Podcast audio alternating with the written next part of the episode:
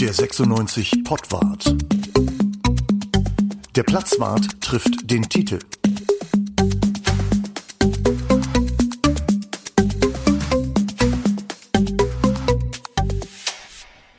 Hallo und herzlich willkommen zum Jubiläums-Pottwart. Nicht der Pottwart hat Jubiläum, sondern Hannover 96 wird 125 Jahre alt und wir vom Pottwart haben uns alle bunte Hüte aufgesetzt und äh, trinken natürlich äh, Alkohol ohne Alkohol und begrüßen euch recht herzlich hier mitten im April zur großen 125 Jahre Jubiläumsausgabe der Pottwart Bruno, Tite und Uwe. Hallo, herzlich willkommen. Ja, hallo, herzlichen Glückwunsch.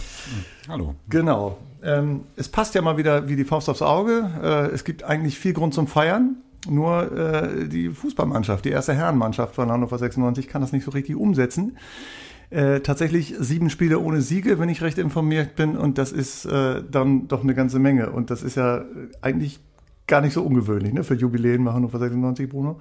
Nee, die standen immer unter so einem relativ schlechten Stern. Also äh, wir alle wissen noch zum 100-Jährigen, ne? der Abstieg in die, in die zweite Liga Nord, also Regionalliga damals, mhm. mit Spielen gegen Wacker Berlin und Wolfsburg. Wow. Ja, beunruhigend, was da so auf dem Platz passiert gerade, oder? Ja, also das, die Niederlage gegen Würzburg war natürlich, war, war eine richtige Blamage, das muss man, muss man so sagen. Und dann folgt dann ein 1-3 gegen Heidenheim, wo man dann immer irgendwie das Spielglück bemüht und sagt, ja, wenn doch der Treffer zum 2-1 gegolten hätte und so weiter, ist aber nicht. Und, ähm, und Heidenheim war an dem Tag auch nicht wirklich gut. Das muss man auch noch dazu sagen. Also ähm, ich habe nicht mehr den Eindruck, dass dort eine Mannschaft auf dem Platz steht, wo sich der eine äh, wo der eine dem anderen helfen möchte oder dem anderen hilft oder man sich gegenseitig unterstützt. Und ähm, ich sehe auch keine Struktur mehr, muss ich sagen, in dieser Mannschaft. Mhm. Nun äh, hatten wir ja die eine oder andere Szene, über die man wirklich diskutieren kann, aber trotzdem äh, insgesamt, was da abläuft und es stehen Leute auf dem Platz, wo man denkt, haben wir schon öfter drüber geredet hier in der Runde, aber bringt doch mal ein paar Junge, oder? Ja, bringt doch mal ein paar Jungen. Ich fand interessant, was, was Tite nach dem Spiel geschrieben hat, nämlich das war eine Abstimmung mit den Füßen. Das klang so ein bisschen wie eine Abstimmung gegen, gegen Kenan Kotschak von der Mannschaft. Das hatte ich vor dem Spiel gesagt, tatsächlich. Oder das letzte Mal, das letzte Mal, als ich, ähm, ich hatte da, euch das per WhatsApp geschickt, um mich selber zu zitieren. Das, das letzte Mal haben wir getippt.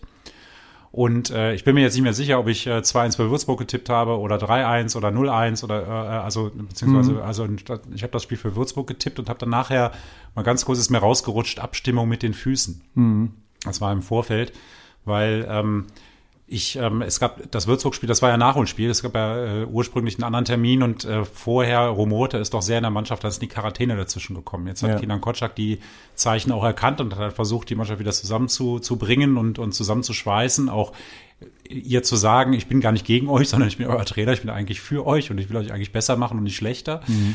Ähm, und ähm, ich hatte aber nicht das Gefühl, dass es noch fruchtet. So und das ähm, bei dem bei dem Würzburg-Spiel hatte ich jetzt nicht den einen.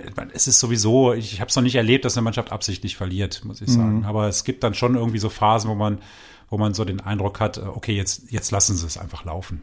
Kotschak hat ein paar bemerkenswerte Sachen gesagt äh, nach diesen beiden Spielen. Ich glaube, nach dem Würzburg-Spiel hat er gesagt, irgendwie solche sinngemäß, solche Niederlagen äh, bringen uns unglaublich viel Erfahrung und äh, bringen uns auf den richtigen Weg. Und nach dem Heidenheim-Spiel hat er gesagt, äh, wir haben einen Schritt in die richtige Richtung, wir sind auf dem richtigen Weg. Hallo. Ja, diesen Weg würde ich ungern mitgehen wollen, ehrlich gesagt. Und wenn sie so weitermachen, ist das irgendwann der erfahrenste Absteiger aller Zeiten. Also ähm, das ist so ein bisschen auch ähm, Kotschak, der tatsächlich nach Niederlagen Dinge gesehen hat, wo man sagen muss, das hat er ganz allein gesehen, hat er exklusiv. In, dem, in dem Fall auch tatsächlich, das war ein anderes Spiel, das er gesehen hat, ne, nach dem, also Heidenheim-Spiel und Würzburg auch. Das waren schlechte Spiele, ganz einfach. Jetzt kommt der Trainerpsychologe so ein bisschen Titel. Was bedeutet das, wenn solche Sätze kommen? Wenn Trainer Ja. solche Sätze sagen? Wenn Trainer solche Sätze sagen wie jeder Schlag ins Gesicht ist eine Entwicklung für uns, so ähnlich. Ja, so ne? war Oder das, Weiterentwicklung für uns.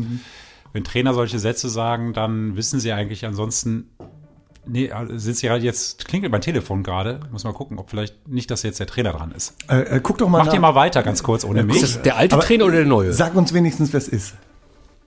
Zeig uns das Also, Display. wenn es wichtig, wenn's wichtig ist, zeig uns das Display. Einfach nur das Display zeigen. Es ist meine Tochter.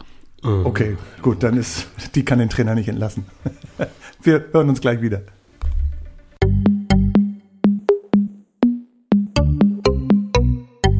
So, Gespräch beendet, Tite, was gab's? Es gibt, glaube ich, Probleme mit dem Trainer beim CFR Links in der Bezirksliga in Düsseldorf bei den, bei den Frauen. Mhm. Ja, dann. Äh ich konnte aber auch nicht helfen jetzt.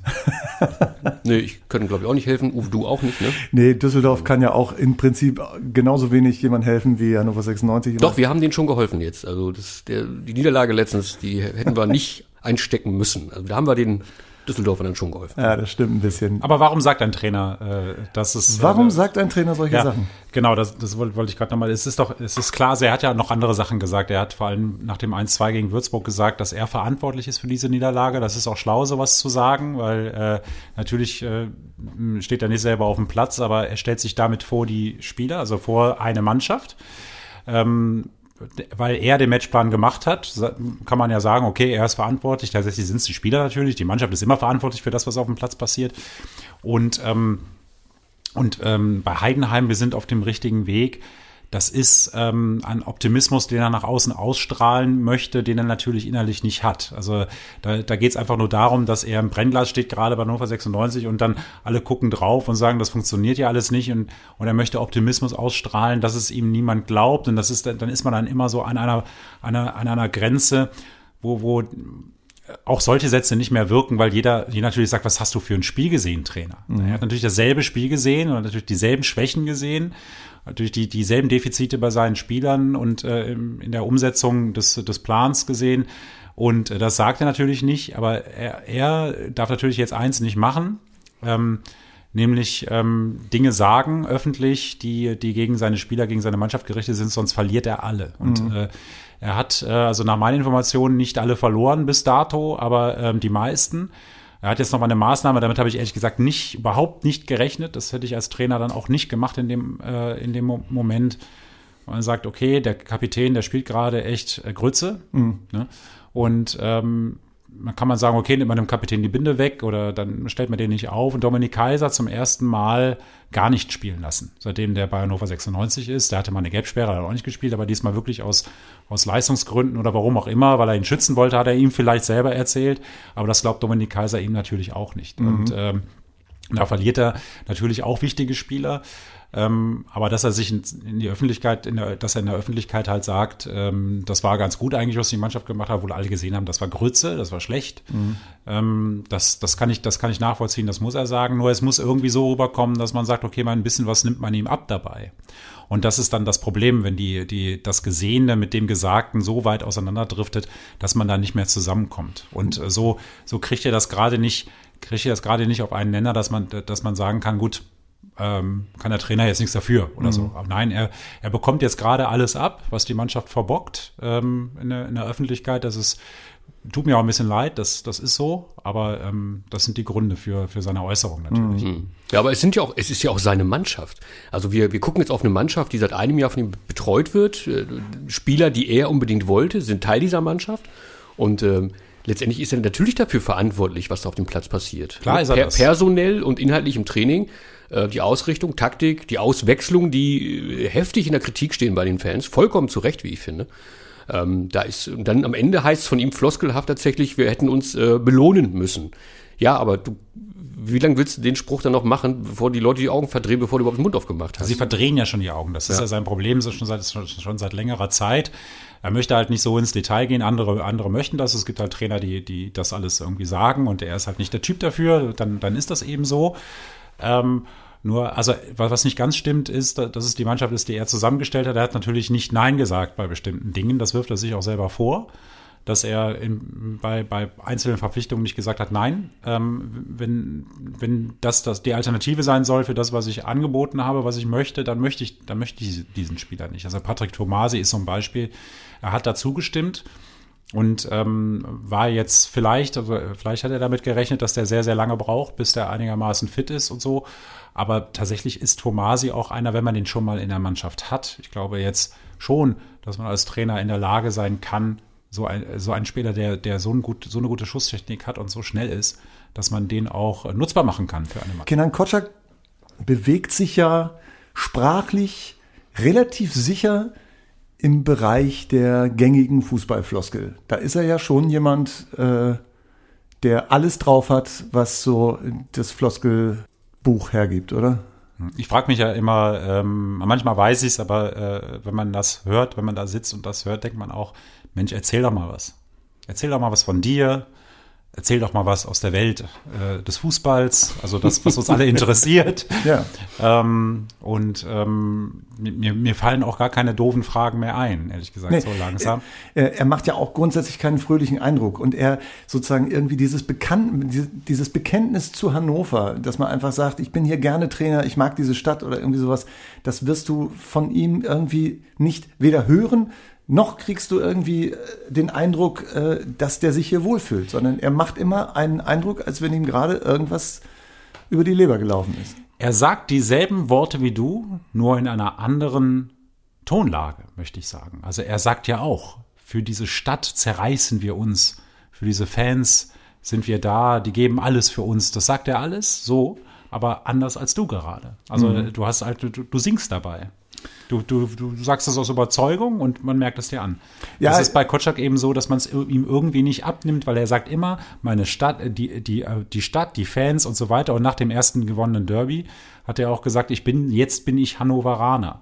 Das ist natürlich für, für, für einen, der aus Hannover kommt, äh, äh, ist das natürlich erstmal ein bisschen schräg. Wieso ist er jetzt Hannoveraner, weil er ein Derby gewonnen hat? Ist Ja. vielleicht ein bisschen drüber, aber ähm, ähm, er versucht, er versucht das schon den Leuten, das zu zeigen, dass er mit, sich mit diesem Club identifizieren möchte, mit dieser Stadt, mit diesem Verein, mit den Fans, mit wem auch immer, mit dir, Uwe, oder mit Bruno identifizieren möchte oder mit, mit, mit dem Platzwart vielleicht sogar identifizieren möchte. Das, das möchte er alles sagen. Wahrscheinlich nicht. Nein, glaube ich auch Aber, nicht. aber es gibt, es gibt so, es, es gibt, wir haben auch Corona, ne? Wir hören diesen Mann, also ich höre ihn tatsächlich ab und zu nochmal nach dem Training, in normalen Gesprächen manchmal, manchmal weniger normal, so wie heute zum Beispiel.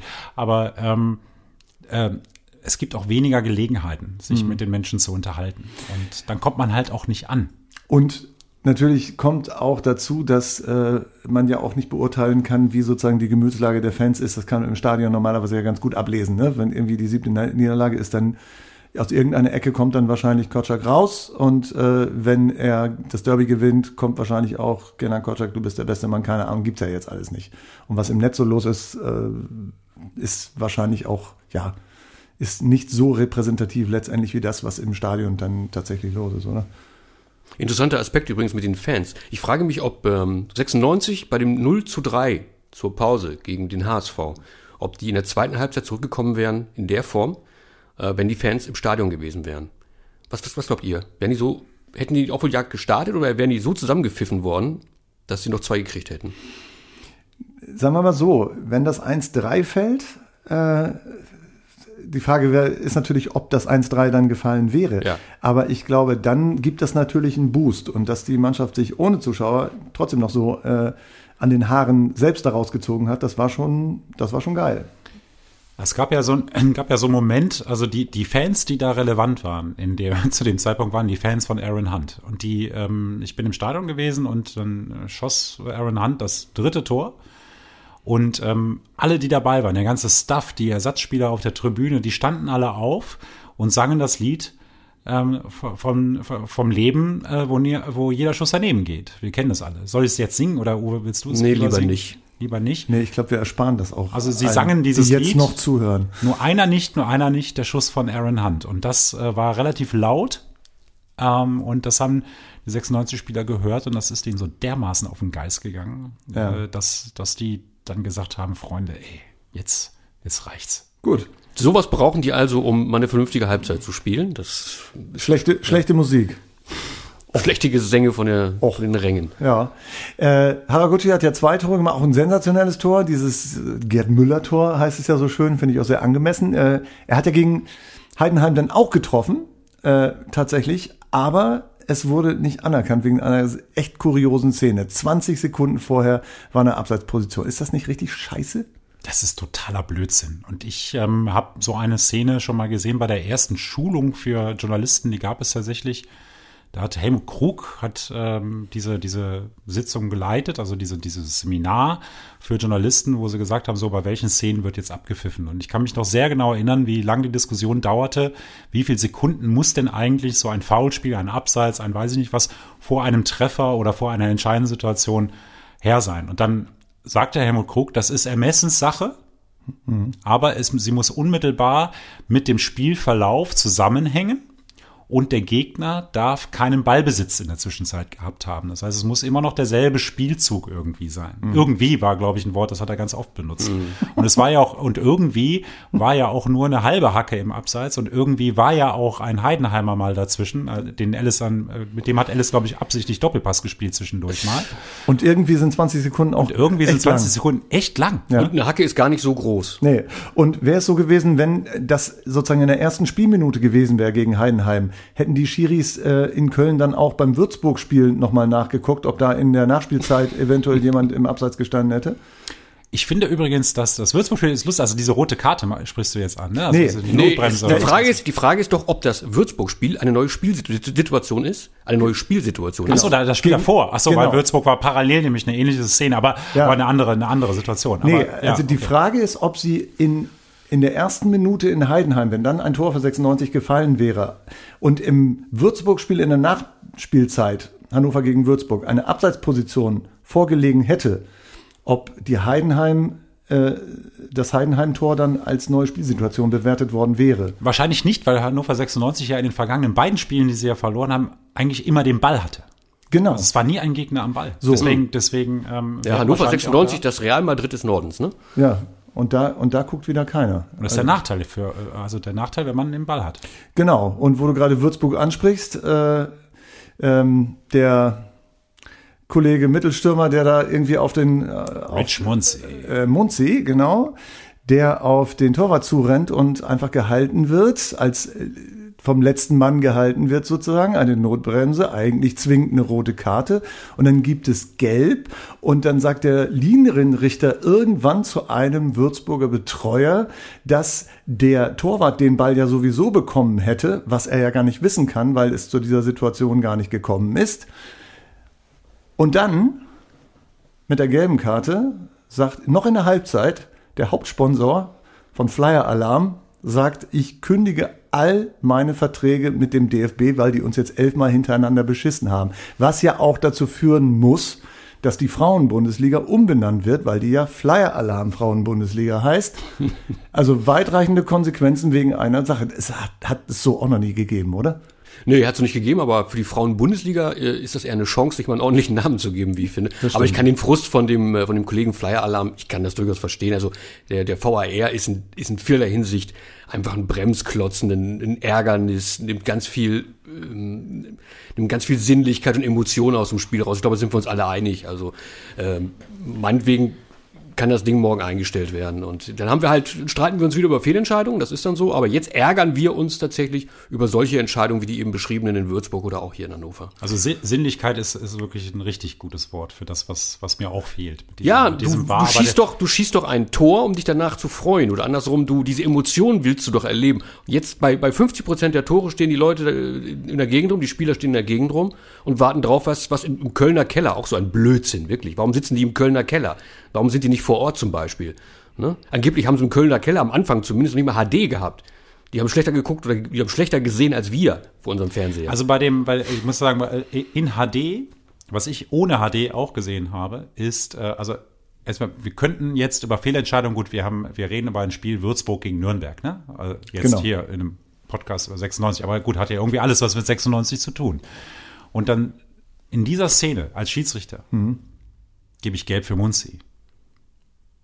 Also, das, ist, das ist die Entscheidung, die ich getroffen hätte ähm, live. Also ich, ich habe es ja auch dann irgendwie ähm, dann auch im, im, in der Bewegung gesehen. Ich hätte, ich hätte dem Stürmer eine gelbe Karte gegeben.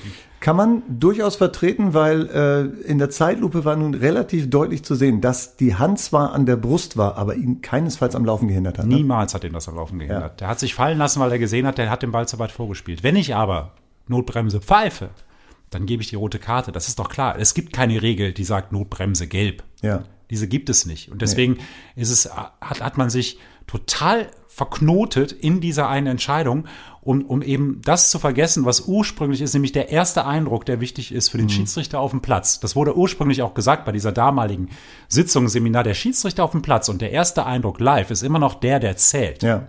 Das hat sich irgendwann langsam, das, das ging dann rüber über zu, Abseits ist Abseits, da gibt's jetzt kein halbes Abseits und Halbschwanger gibt's auch nicht und dann ging das nächste Jahr irgendwie Halbhand geht auch nicht und dann halbes Foul äh, gibt's nicht. Das, das, das ist eine Tatsachenentscheidung, wenn der, wenn der Videoschiedsrichter die trifft. Nein, ist es nicht. Mhm. Es ist eine Tatsachenentscheidung, das ist der erste Eindruck des Schiedsrichters. Und mhm. wenn der eine Notbremse gibt, dann muss er ihn runterstellen. Ja. Er, war, er, war, er hätte ja dann irgendwie drei Sachen falsch gemacht. Ja. Aber dann wäre es halt so gewesen. Aber das im Nachhinein nicht zurückzunehmen, wenn man schon die Möglichkeit hat, das ist ja, da, da machen sie sich ja selber überflüssig. Kommen wir nochmal zurück äh, auf das Hannover-Spiel. Ähm, bemerkenswert, ja auch, äh, bemerkenswert war ja auch an dieser Szene, dass Moroja, der ähm, die Hacke im Abseits hatte, an dem Spielzug, an dem weiteren Spielzug ja überhaupt nicht beteiligt war, sondern das Spiel war auf der anderen, anderen Seite. Seite. genau. Das ist einmal rübergewandert äh, und dann in die Mitte zurück. Also Moroja hatte mit dieser ganzen Geschichte gar nichts mehr zu tun. Sollte das nicht auch ein, zumindest auf die Auslegung dieser Regel, die ja de facto offensichtlich stimmt, äh, einen Einfluss haben, dass man sagt, es ist eigentlich, es ist ja eine neue Spielsituation. Ach, das ist doch ganz im Ernst, da reden wir doch irgendwie, äh, letztendlich ist das doch so ein Kalibrier-Fußball, den wir da gerade praktizieren. Also wir gucken, ob irgendeine Hacke irgendwo im Abseits ist. Die, die, das Ding wird auf links gespielt und Moroja auf rechts steht er da zwei Zentimeter im Abseits oder was. Wenn das der Sinn des VAR ist, dann verstehe ich Fußball nicht mehr. Also, ich meine, totaler Schwachsinn. Moroja, also der, der im Abseits stand und der Torschütze sind beide Japaner. Okay, dann wird, ja, dann wird ein Schuh draus. Dann kann ich, dann kann ich Köln verstehen. Dann, Wobei Haraguchi ja noch versucht hat, die Schulter des Heidenheimers mit ins Spiel zu bringen. Auch das stimmt wieder. Das war, ne, also um das, aber das hat nicht geholfen. Ja, dann würde ich sagen Spielabbruch. Ja, ich bin mir übrigens gar nicht sicher. besser gewesen. Ich bin mir übrigens gar nicht sicher bei der, bei der Szene nochmal. Also äh, klar war ein, war ein ganz, ganz schlecht, war, war ein schlechtes Spiel von 96. Aber ja. ich bin mir nicht sicher, ob in dieser Szene ähm, weil nämlich auch der Zeitpunkt, wir bekommen suggeriert, also und der war auch natürlich, die sitzen im Keller und dann halten die das irgendwann an. Und es ist natürlich der Zeitpunkt der Spielabgabe entscheidend für, für, für die Abseitsstellung des, des Spielers, in dem Fall Moroja beziehungsweise seine Hacke. Aber ist der Zeitpunkt des Abspiels der Zeitpunkt gewesen, den sie uns dann wieder anbieten, dann in der, äh, wenn das Spiel weiterläuft? Mhm. Oder war eigentlich Moroja schon längst aus dem Absatz rausgelaufen, weil er in die entgegengesetzte Richtung mhm. ging? Und dann komme ich wieder auf meinen Punkt vorhin zurück. Dieses klare Abseits, was man uns mit dieser Linie suggerieren möchte, das gibt es in dem Fall auch nicht. Also insofern im Fußball halbschwanger bitte einführen. Was wäre denn passiert, wenn jetzt kein Tor gefallen wäre, sondern kurz nach dieser Abseitsstellung wäre ein Foul passiert? hätte man dann auch das Abseits, weil das Spiel ja unterbrochen ist, dann hätte man gesagt, okay, das Foul äh, wird nicht als Foul gegeben, weil es ja vorher Abseits war? Nein, aber es hätte eine, hätte es eine Tätlichkeit während des Spielverlaufs gegeben. Mhm weil es äh, oder ein, ein, ein, grobes Foul, sagen wir mal, ja. äh, jemand steigt ihm auf die Stiefel und bricht ihm äh, beide Schienbeine, ja.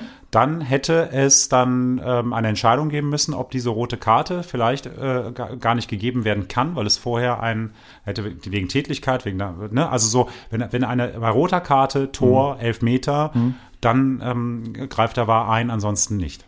Das ist irgendwie Kicken im Konjunktiv, ne? Ist dir aufgefallen, ne? Also wenn, ja, aber gut, rote, rote, also rote Karte, Elfmeter Tor, das sind schon klare Sachen. Ja. So, das, das ist, das haben sie schon dann auf die, auf die, auf die, ähm, auf die entscheidendsten Dinge runtergebrochen. Das ist auch richtig so, wenn man das schon macht. Aber ich halte die Einführung des, äh, ich halte, ich halte, ich halte es für ein Experiment, das schiefgelaufen ist. Haben wir mal gesehen, reicht jetzt auch mal. Gut, also jetzt mal Butter bei die Fische. Was sollte man denn behalten von dem, was da an, an sozusagen Big Brother Methoden irgendwie eingeführt wurden, also von der Torlinientechnik bis zur, äh, zum Kölner Keller. Was sollte man behalten? Was meint ihr, wie sollte man es? Nichts. Gar nichts. Gar nichts. Auch nicht die Torlinientechnik. Auch nicht die Torlinientechnik. Keine technischen Hilfen. Ähm, okay, und der Ball, der Ball wird wie, der ist, der ist aus Leder, ne? Und die Pfosten werden wieder aus Holz? Nee, so, das, nee, das heißt es ja nicht. Ich, ähm, ich, ich hätte nur gerne die gleichen Voraussetzungen beim, ähm, beim Profifußball wie im Amateurfußball. Okay. Eben die, eben die, ähm, wenn die, äh, ich sage, ich, man muss ja jetzt nicht gleich, gleich Kreisklasse mit Bundesliga vergleichen. Das ist ja, da kann man natürlich sagen, das ist eine andere Sportart. Nein, ist es nicht, mhm. weil die, die Übergänge sind auch da fließend. Ja. Da kannst du sagen, okay, die Kreisliga ist es vielleicht dann. Oder kannst du sagen, dann ist es die Bezirksliga, da wird schon Fußball gespielt. Oder ist es die U19 Bundesliga? Mhm. Oder ist es der DFB-Pokal dritte Runde? Runde. Also, wo sind denn da, wo sind da, oder ist es die Frauenbundesliga oder ist es die zweite Frauenbundesliga? Mhm. Wo ist denn da der Fußball nicht der Fußball, den man dann irgendwie eine Liga drüber spielt? Ja. Und das ist, das ist, das ist dann, dann durchaus eine andere, sind andere Voraussetzungen und, was noch dazu kommt, die Ausbildung der Schiedsrichter. Also du, du, du spielst jahrelang als Verantwortlicher, der, der nach Tatsachen entscheidet äh, und dann steigst du irgendwann auf in die zweite, zweite Bundesliga als Schiedsrichter mhm. und dann hast du auf einmal irgendeinen Idioten, der aus 300 Kilometern Entfernung dir sagt, was du falsch gemacht hast. Mhm. Was macht das denn mit den Schiedsrichtern? Wie pfeifen die denn eigentlich mittlerweile? Ist, das ist doch eine ganz andere Art zu pfeifen. Du lässt Dinge laufen, obwohl du ganz genau gesehen hast, das war, das war, das war, das war, das war abseits. Die, die Linienrichter heben die Fahne doch nur noch, wenn irgendjemand kommt und dir in den Arm hochhebt, weil, wenn, also die lassen Sachen durchlaufen, da prallt irgendwann mal ein Mittelstürmer auf ein Torwart, die, die, die, die brechen sich gegenseitig die Köpfe und äh, dann stellt sich raus, ja, nee, war eigentlich vorher abseits, hätte jetzt mhm. gar nicht so sein müssen. Und früher hat man ja immer geschimpft, wieso, wieso winkt der die Fahne so spät? Mhm. Und, ähm, und der Eindruck, wenn wir ehrlich sind, der Eindruck des Schiedsrichters, wenn er gut ausgebildet war, war in den meisten Fällen richtig und eben nicht verkehrt. Und dann konnte man darüber nachher reden und jeder Schiedsrichter weiß natürlich, dass er auch falsch liegen kann. Das mhm. ist ja auch, das ist ja auch gut so. Das gehört zum Spiel dazu. Ne? Auch die Diskussion über die Fehler, über mir die Fehlentscheidung gehört dazu. Genau. Und mir ist, der, mir ist einfach der Unterschied so groß, egal welche Technik, ob mhm. ein Chip im Ball ist oder sonst irgendwie was. Ich bekomme einen Chip im Kopf, wenn ich die, versuche, diesen Unterschied Leuten zu erklären mhm. und auch Kindern zu erklären. Mhm. Wieso haben wir das nicht? Wieso haben die das? Also wenn Kinder schon um den Platz laufen und dann, und dann so machen, mhm. ähm, dann wissen wir, was das für Effekte hat. Das war das Zeichen für Videobeweis, ne, den mhm. du gemacht hast. Das sieht man so, ja, Entschuldigung, sieht man ja im Podcast selten. Das hat man ne? jetzt live wenn du, nicht gesehen. Wenn du mit den Armen ruderst. Bruno, du, äh, was würdest du machen? Ja, ich wäre gar nicht, obwohl ich äh, tatsächlich auch sehr kritisch bin bei dieser, bei dieser Geschichte. Ich würde, äh, glaube ich, irgendeinen Bildbeweis äh, würde ich mir dann doch wünschen, weil du hast so viele Leute, du hast ja viel mehr Leute an den Fernsehschirmen sitzen als vor Ort, in normalen Zeiten vor Ort live im Stadion. Und wenn dann äh, 10 Millionen sehen, der steht drei Meter am Abseits, aber ähm, die Schiedsrichter sehen es nicht. Also es müsste aus meiner Sicht viel klarer definiert sein, wann greift er ein, wann greift er nicht ein. Oder ich weiß, dass du eine Haltung hast, Uwe, es geht darum, dass du zum Beispiel die Zahl der Eingriffe limitierst, und zwar von vornherein. Dass du also sagst, maximal ein oder zweimal pro Spiel kann ein Trainer, ein, ein Trainer mhm. eine Mannschaft darf den Videobeweis einfordern. Ich mhm. finde, das ist dann okay, so kann es laufen. Aber dieses ständige äh, Überprüfen, weil, wie du schon gesagt hast, Tite, die Schiedsrichter agieren aus meiner Sicht heute ganz anders als noch vor 20 Jahren oder vor 10 Jahren. Ne? Viel zurückhaltender, immer wieder auch Knopf im Ohr und mal hören, was aus Köln so kommt. Ne? Und da sitzen halt auch nur zwei Hansel, die das sehen, was sie da gerade sehen. Wie gesagt, haben die jetzt HD neuerdings? Keine Ahnung. Mhm. Tite hat äh, 180 Puls äh, wegen, wegen dieses Themas. Deswegen äh, holen wir Tite mal auf 120 Puls zurück. Und zwar passend haben wir aus unserer kleinen, aber feinen Serie Platzwart Klassik. Haben wir uns mal beim Platzwart vorgestellt, wie das denn wirklich ablaufen könnte, bei einem Spiel von Hannover 96 gegen Borussia Mönchengladbach. Hört mal rein. Und dann am 30. September 2017 passiert das Unfassbare. Hannover 96 verliert in der Bundesliga. Erstmals seit anderthalb Jahren. Das haben selbst die Bayern nicht geschafft. 96 verliert in Gladbach. Kann mal passieren. Aber doch nicht durch einen Elfmeter in der 94. Minute. Und hätte Martin Hani kurz vor Schluss nicht das Ding aus zwei Metern an die Latte gesemmelt und hätte der Schiri nicht vier Minuten nachspielen lassen und wäre Sané nicht zu spät gekommen. Aber wie Lothar Matthäus, der alte Fußballphilosoph, schon sagt, wäre, wäre Fahrradkette.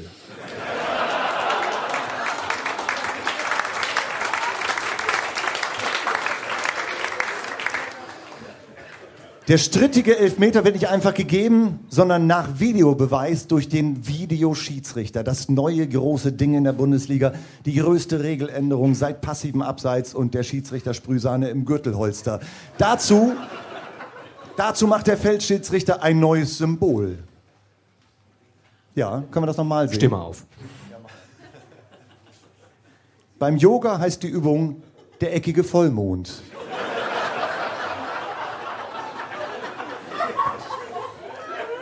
Bei Fluglosen heißt das Vorsicht Wand. Und bei Schiedsrichtern heißt es, unser Videoexperte hat so einen großen. Hat er wohl auch. In Köln, irgendwo im Keller des Cologne Broadcasting Centers in Köln-Deutz. Der Kölner Keller, wie es DFB-Präsident Reinhard Grindel genannt hat, Sie wissen schon, das neue hochglaubwürdige Staubsaugervertretergesicht an der Spitze des deutschen Fußballs, dessen Name mehr nach Hogwarts und Gryffindor klingt als nach Schalke und Betzenberg. Grindel, Grindel, Grindel. Und dieser Grindel spricht vom Kölner Keller. Ein schlechter Begriff. Warum? Es besteht Verwechslungsgefahr. Köln, Keller, da passt einiges in dieser Saison. Um es nicht mit dem Stögerkeller zu verwechseln, wollen wir den Videokeller nicht Kölner Keller nennen, sondern Grindelkeller. Entscheidungen aus der Tiefe des Raums. Die Frage ist ja, ob der Grindelkeller hilft. Es kam ja nicht nur Gutes aus der Tiefe des Raums. Vielleicht ist es ja ganz anders, als wir denken. Vielleicht sitzen da gar keine hochqualifizierten Referees vor 4K-Bildschirmen mit Hyperzeitlupe, in der Ilas Bebu beim Sprinten tatsächlich zu sehen ist und nicht nur ein Kondensstreifen. Vielleicht muss man sich das eher so vorstellen, wie in der Pförtnerbude eines ländlichen, mittelständischen Unternehmens morgens um halb vier. Füße auf dem Tisch, eine Kanne Bier unterm Tisch und auf dem Handy das Nachtprogramm von Sport 1, das von den Spielgeräten her ein wenig an Bowling erinnert. Stellen Sie sich diese Situation vor. Die Wanduhr tickt leise, unter ihr flimmern Bildschirme. Und dann ist eigentlich schon Feierabend, die Tasche ist gepackt, die letzte Kanne längst leer. Und dann meldet sich da so ein Vollidiot in allerletzter Minute. Hallo, Köln? Köln? Hallo, Köln? Ja, was ist denn noch? Hier ist Dingert. Wer? Christian Dingert. Äh, Schiedsrichter. Ja, dass du nicht der Gassableser bist, habe ich mir fast gedacht. Ja, ich brauche noch mal schnell einen Videobeweis. Jetzt noch? Mann, Mann, Mann. Hier läuft die Nachspielzeit und da steht 1 zu 1, faul im Strafraum. Ja, habt ihr keine Augen im Kopf oder was? Ihr seid doch vier Leute. Es ist die letzte Aktion, 94. Minute. 94. Ja, und warum pfeifst du den Scheiß denn nicht pünktlich ab? Hast Glück, dass ich auch noch da bin, Dingel. Äh, Dingert, könnten Sie mal auf die Szene gucken? Ja, muss ich ja wohl. Für Wolfsburg oder was? Äh, Wolfsburg? Ich bin in Gladbach. Ja, dann sag das doch. Dimpel. Dingert, Meinst du, ich kann mir hier alle, alle Schiedsrichter von, von vier Partien merken oder was? Entschuldigung. Ja, das heißt auch nicht, ich brauche hier mal schnell einen Videobeweis. Das heißt, guten Abend, Herr Oberschiedsrichter, verzeihen Sie die Störung. Hier ist Mönchengladbach, Dilbert mein Name. Und, Dinger. Und, ja, und ich würde Sie freundlich bitten, für mich eine Szene nochmal in der verlangsamten Wiederholung zu analysieren und dann zu einem Urteil zu gelangen. Hätten Sie die Freundlichkeit, diesem Gesuch zeitnah nachzukommen. Vielen Dank für Ihre Mühe. So geht das, Hinak. Dingert.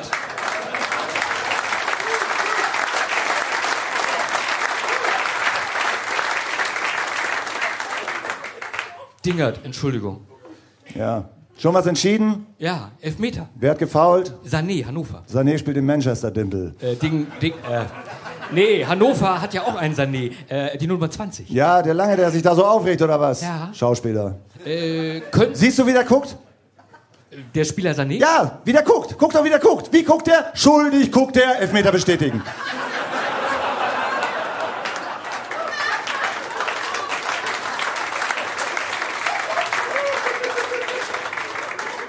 Aber, aber wollen Sie die Szene nicht nochmal angucken? Damit das hier noch länger dauert, oder was? Bei mir sind plopp sowieso gerade alle Bildschirme ausgegangen. Zeitschaltuhr, Stromspann und so. Aber, ach komm, gib den Elfer, Gimpel. Äh, aber Nichts aber. Ist ja auch für dich. für mich? Ja, denk doch mal nach, Blödmann. Elfer in der Nachspielzeit für die Heimmannschaft. Bei 1-1, da ist gute Laune im Laden. Und du wirst beim Ausmarsch nicht beworfen. Ist das gut? Ja. Ja, das ist gut. Ja, und?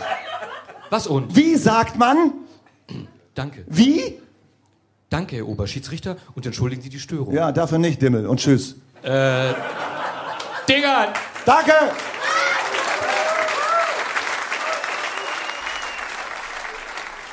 Der nächste Programmpunkt hier ähm, ist überschrieben kein Kiel in Sicht.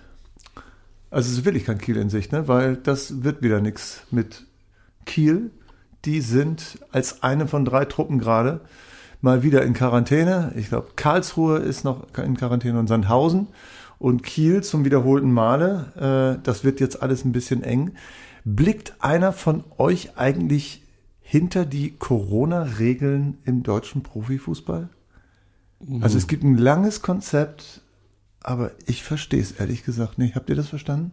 Ich glaube, Tite, du bist doch irgendwie Corona-Beauftragter bei deiner Jugend da, ne? Mhm, genau, also ich habe äh, tatsächlich auch ein Hygienekonzept, heißt es bei uns ganz einfach. Äh, das, das richtet sich ähm, nach den, nach den ähm, Verordnungen des äh, 3. März und da steht drin, dass äh, Individualkontakt, Klammer auf, Karate, Komma, Judo, Klammer zu, erlaubt ist. Das ist aber jetzt für, für Amateure, ne? Für, Ja, Amateure, genau. Ja, also. Sport allgemein. Und ähm, da steht an anderer Stelle, dass Mannschaftssport nicht erlaubt ist. Und äh, ich habe mir die Passage mit dem Individualsport rausgesucht und habe Ja. gesagt, okay, man, man kann mit zwei Haushalten auf einer Trainingsfläche bei einer Inzidenz über 100 kann man was machen. Habe dann äh, bei den Kollegen von TUS Alpha München angerufen. Also ich bin übrigens beim TSV Limmer, wenn das jemand interessiert. Und dann habe ich mir das Konzept bei Viktoria Hamburg noch angeguckt und ähm, dann habe ich das zusammengeschrieben. Das hat das Gesundheitsamt aber nicht groß interessiert, sondern die haben dann gesagt, doch, es hat sie interessiert. Sie haben nur gesagt, wir lesen es nicht. Machen sie, aber sie müssen ein Hygienekonzept haben. Und äh, dann war dann bei uns zweimal das Ordnungsamt und die haben gesagt, äh, wir wurden angerufen, es gab Beschwerden, aber äh, super, wie das bei euch läuft. Finden wir toll, könnt ihr weitermachen. Und bei Profimannschaften ist es dann wie? Ich meine, wenn äh, so der FC Bayern gegen Union Berlin spielt, sind das ja wahrscheinlich auch mehr als zwei Haushalte, oder? Viel mehr, das ist aber in dem Fall, hat das was mit, ähm, mit, mit dem Recht auf Arbeit zu tun. Und dann, hat die, die DFL hat ja vor einem Jahr die- dieses Konzept geschrieben. Das hat sich jetzt auch groß nicht verändert. Da haben sich auch viele internationale Ligen haben sich äh, danach orientiert. Und dieses, ähm, dieses Konzept ist insofern in sich stimmig, wenn, ich betone, wenn die ähm, Profisportler, also die ihrer Arbeit ja nachgehen können, wenn die Profisportler sich in ihrem Privatleben, in dem sie nicht auf dem Fußballplatz stehen oder in der Kabine oder Krafttraining machen, zurückhalten. Heißt, sie sollten keine Partys feiern, sollten möglichst auch nicht diejenigen sein, die in den Supermarkt gehen ähm, äh, und so. Und es gibt dann nochmal die Erweiterung dieses Konzepts, wo dann gesagt wird, okay, die nächste Stufe ist, eine, und damit hat das angefangen, dass äh, Profifußballer in eine Art Trainingslager-Quarantäne gehen. Das heißt, die wohnen nur im Hotel, sind alle nur unter sich und das äh, über zwei Wochen, damit dann, äh, ne, aber zwei Wochen Inkubationszeit und so weiter und trainieren für sich und dürfen sich dann umarmen, küssen äh, und äh, dürfen sich auch stoßen Aber und Zweikämpfe machen und wegrätschen. aber das passiert ja nicht. Es ist noch es, nicht, noch Nee, nicht. Ich glaube, genau. es wird passieren, aber Im- noch nicht. Ja. Genau, aber im Moment ist es doch tatsächlich so, ähm, in der zweiten Liga sind ständig Mannschaften in Quarantäne, in der ersten Liga nicht. Werden die erste und zweite Liga ungleich behandelt? Ja, ganz bestimmt. Ähm, da werden die Argumente der, der verschiedenen Clubs werden dann anders ausgelegt von den verschiedenen Gesundheitsämtern. Wir wissen ja immer noch, dass das Merkelsche Gesundheitsamt nicht zuständig ist für, für ganz Deutschland, sondern wir sind ja nicht nur äh, föderalistisch, sondern auch noch kommunal organisiert. Das heißt, jedes Gesundheitsamt, das stellen wir im Amateurfußball auch fest, ist in Laatzen anders organisiert als in Garbsen und äh, als in Hannover und äh, in Burgdorf und so weiter und so fort. Das heißt, jedes Gesundheitsamt oder Basinghausen, die reagieren alle anders auf Anträge für Hygienekonzepte. Und genauso ist das auch für die, für die Zweitligisten und Bundesligisten. Das heißt, das Gesundheitsamt in Hannover beispielsweise sieht jetzt nicht so eine große Dringlichkeit bei Hannover 96, die Argumentation nachzuvollziehen, dass es keine erste Kontaktperson gibt, wie beim FC Bayern oder bei Borussia Mönchengladbach. Das Warum? muss man deutlich so Warum? sagen. Ja, weil der Druck einfach größer ist auf die Gesundheitsämter, wenn die sagen, okay, der Serge Gnabry, der ist jetzt positiv getestet, also nach PCR-Test. Und dann, ähm, dann sagt der FC Bayern, ja, aber der Serge Gnabry, der war ja nur unter freiem Himmel ähm, äh, mit den Spielern zusammen, hat mit denen trainiert, Zweikämpfe gemacht und so weiter, aber in der Kabine, der hat eine Einzelkabine bei uns, beim FC Bayern. Da geht natürlich niemand vom Gesundheitsamt hin zum FC Bayern und sagt, haben die wirklich eine Einzelkabine? Man kann sich das vorstellen, dass sie das haben, aber wer ein bisschen was mit Fußball äh, am Hut hat, der weiß, das ist natürlich überhaupt nicht so. Und äh, äh, und ich möchte dem FC Bayern jetzt sein Konstrukt nicht kaputt machen und auch Borussia Mönchengladbach nicht und anderen auch nicht, aber die Argumentation ist recht dünn. Aber die Gesundheitsämter gehen danach. Und bei den, den, bei den Zweitligisten, das ist meine These, sage ich ja, das ist jetzt keine, ich, mhm. kann ich nicht belegen, aber das ist mhm. meine These und mein Eindruck, dass bei den Zweitligisten das nicht als ganz so wichtig erachtet wird. Das heißt, wenn Hannover 96 jetzt einen, bei Genki Haraguchi, wir hatten den, den positiven PCR-Test bei Genki Haraguchi. Jetzt sagt der Verein, natürlich gut, der Genki Haraguchi, der hat mit den Spielern trainiert, hat mit denen äh, sitzt mit denen in der Kabine auf, weiß ich nicht, die haben zwei Kabinen, die die gerade besetzen, haben das jetzt ein bisschen erweitert, dass die sich nicht immer da umziehen und so weiter in derselben Kabine. Und, ähm, und dann hat das Gesundheitsamt aber gesagt, nee, es gab genügend Kontaktperson 1. Und dann, dann kann man natürlich versuchen zu sagen, okay, Kontaktperson 1 in Kabine, äh, in der Gästekabine meinetwegen, ähm, da saßen acht Leute. Dann schicken die aber nicht die acht Leute in Quarantäne, sondern gleich die ganze Mannschaft. Die haben in Kiel, haben die Folgendes gemacht. Die haben gesagt, der Torwart ist positiv getestet. Und der Torwart hat auf dem Rückweg von Heidenheim, vom Spiel in Heidenheim, haben sie, hat in einem Bus gesessen. Und alle, die in diesem Bus saßen, wurden in Quarantäne geschickt. Die in einem anderen Bus saßen nicht. So, obwohl die vorher in einer Kabine gesessen haben, in Heidenheim, nehme ich an. Weil Heidenheim wird keine zwei Kabinen haben. Ich kenne das Stadion da, da ist kein Platz für zwei Kabinen. Die haben noch nicht ja, eine Kabine. Erstens das und, zweitens, und, und zweitens, ja, erzähl weiter. Ja, genau. Und dann, und dann wurde, gab es einen zweiten positiven Test, von dem nicht bekannt wurde, von, von wem der war. Das ist ja auch erstmal irrelevant. Auf jeden Fall war der offenbar aus dem anderen Bus. So, und dann haben sie den zweiten Bus dann auch nochmal gleich mit in Quarantäne gesteckt. Und ähm, jetzt sitzen, sitzen die wieder da. Also es ist ein bisschen, ich finde es ein bisschen schwierig zu sagen, die benehmen sich nicht. Das hat ja die DFL versucht, die in Karlsruhe. Die haben ja gesagt, die machen ja eine Mannschaftssitzung. Ohne Masken. Das machen die alle. Weißt du, was ich nicht verstehe? Ich verstehe nicht, dass die auf dem Platz machen können, was sie wollen. Und sobald sie nicht mehr auf dem Platz sind, greift dieses unglaublich lange und unglaublich detaillierte Hygienekonzept äh, des DFB, das im, in der Vorbemerkung Folgendes ähm, voranstellt. Am Ende der Vormerkung heißt es, nach wie vor kann es nicht Ziel sein, hundertprozentige Sicherheit für die Beteiligten zu garantieren. Es geht darum, ein angesichts der Bedeutung des Fußball sozial, gesellschaftspolitisch, wirtschaftlich, Klammer zu, sowie der Pandemieentwicklung medizinisch vertretbares Risiko zu gewährleisten. Mal abgesehen davon, dass das unglücklich formuliert ist, es geht darum, ein Risiko zu gewährleisten. ähm, ist es so, dass das, bevor das losgeht, das Hygienekonzept in allen Details, verwischt es doch schon alles. Es geht darum, es, es ist nicht das Ziel, hundertprozentige Sicherheit zu garantieren. Also so, das ist ja schon praktisch vorangestellt als Prämisse. Es kann nicht das Ziel sein, hundertprozentige Sicherheit zu gewährleisten. Heißt das schon, im Prinzip haben wir wirtschaftliche Interessen, deswegen kümmern wir uns nur so weit um die Pandemie, soweit es die Wirtschaft nicht tangiert. Kann man das so sagen? Ich glaube, du hast den Nagel auf den Kopf getroffen mit dem Ding. Genau. Man muss ja sehen, Profivereine sind Wirtschaftsunternehmen und werden auch als solche behandelt. Und im Amateurfußball, im Amateursport ist es halt anders.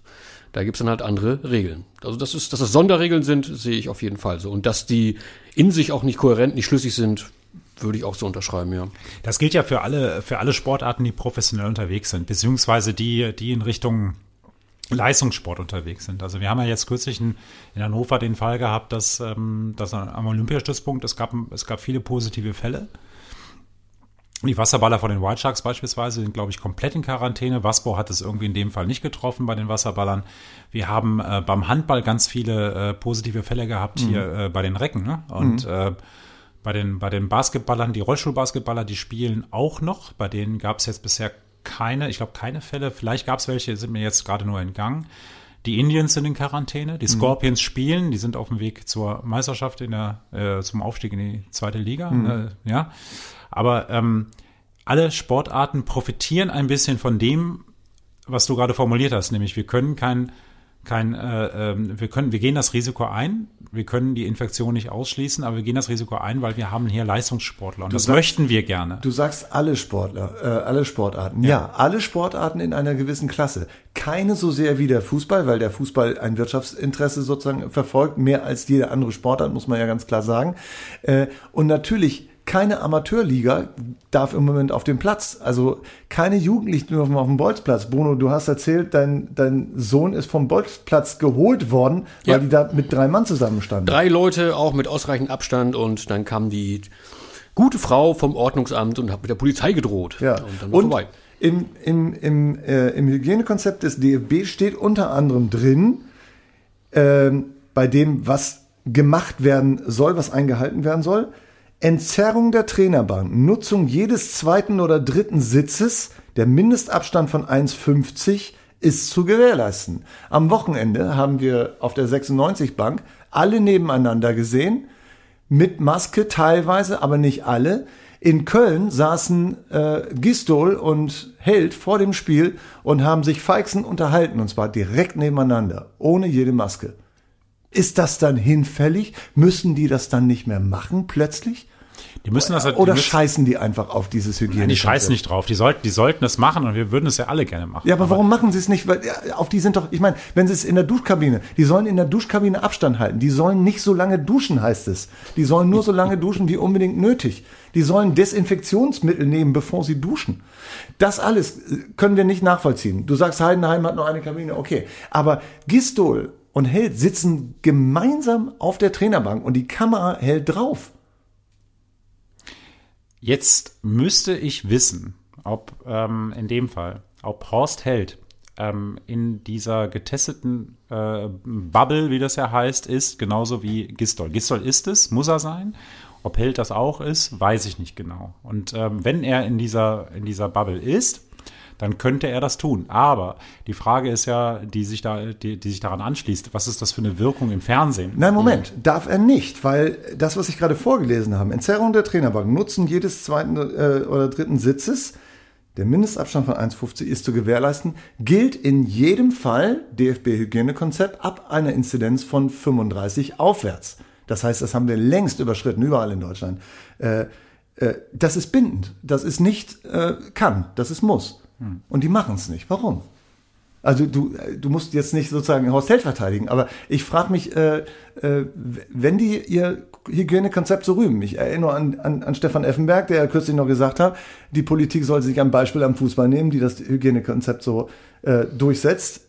Ja, Schiedenbüdel. Und äh, woran ich denke, sind die Jugendlichen, die das einfach angucken und sagen, Alter, die dürfen das, dann machen wir das doch auch. Wenn die sich dann nebeneinander hinsetzen dürfen, Bubble oder nicht, ist doch Ja, egal. klar, ganz schwer zu erklären. ne? Wie willst du einem Jungen erklären, dass er nicht mit drei Leuten auf dem Platz, mit entsprechendem Abstand übrigens, die passen sich einfach nur die Bälle zu. Das, Ja. das habe ich gesehen. Also von daher ähm, natürlich nicht zu erklären, warum die anderen sich dann in den Armen liegen dürfen. Oder äh, wie du erzählt hast, da in Köln. Ich meine, gut, aber das ist auch Köln. Ne? Das, das erklärt sich eigentlich fast von selbst, oder? Stimmt auf der anderen Seite auch. Horst Held, ne? Ja, und Gistol, was macht der jetzt eigentlich beruflich? Das ist eine gute Frage. Ich, ich ahne ja Schreckliches. So, was, was, was ich sagen möchte, ist, ähm, wo ist diese Vorbildfunktion tatsächlich? Wie weit wird die erfüllt und wie weit trägt das eher dazu bei, dass man sozusagen den Fußball dahin bringt, wo man ihn ja schon wähnt, in einer sozusagen, in einer total abgehobenen Stellung, weit weg von dieser Gesellschaft. Wie weit trägt Corona noch mehr dazu bei, einfach diese Fußballer vom wa- wahren Leben zu entfremden? Leider noch mehr. Das, äh, das, ist, das hat was damit zu tun, das habe ich vorhin schon mal gesagt, dass, dass, dass durch diese, diese Corona-Geschichte, durch die Abstände, die wir alle waren, auch der, der Abstand von bestehenden Abständen natürlich wächst. Das ist doch klar.